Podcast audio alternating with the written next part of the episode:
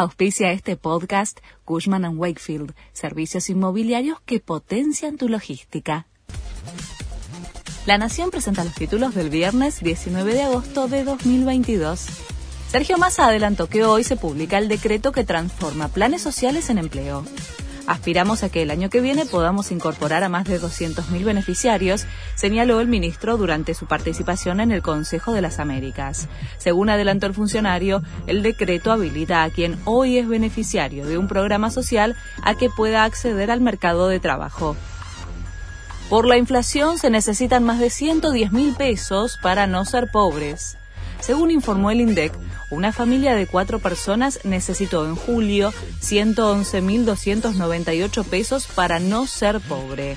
La canasta básica alimentaria, que marca la línea de indigencia, quedó en 49.466 pesos.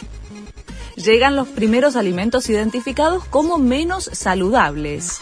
A partir de mañana estará en las góndolas la primera tanda de envases bajo las normas de la ley de etiquetado frontal, con octógonos negros para alertar sobre alto contenido en azúcar, sodio, grasa y calorías. En esta etapa alcanzará solo a las gaseosas de primeras marcas. Calu Rivero anunció que va a tener un bebé con Aito de la Rúa. Habían sido pareja en 2008 y retomaron el vínculo el año pasado. Dignity, como la actriz eligió llamarse, y el hijo del expresidente, Fernando de la Rúa, viven en Uruguay en una casa sustentable. Terminó la fecha 14 de la Liga Profesional.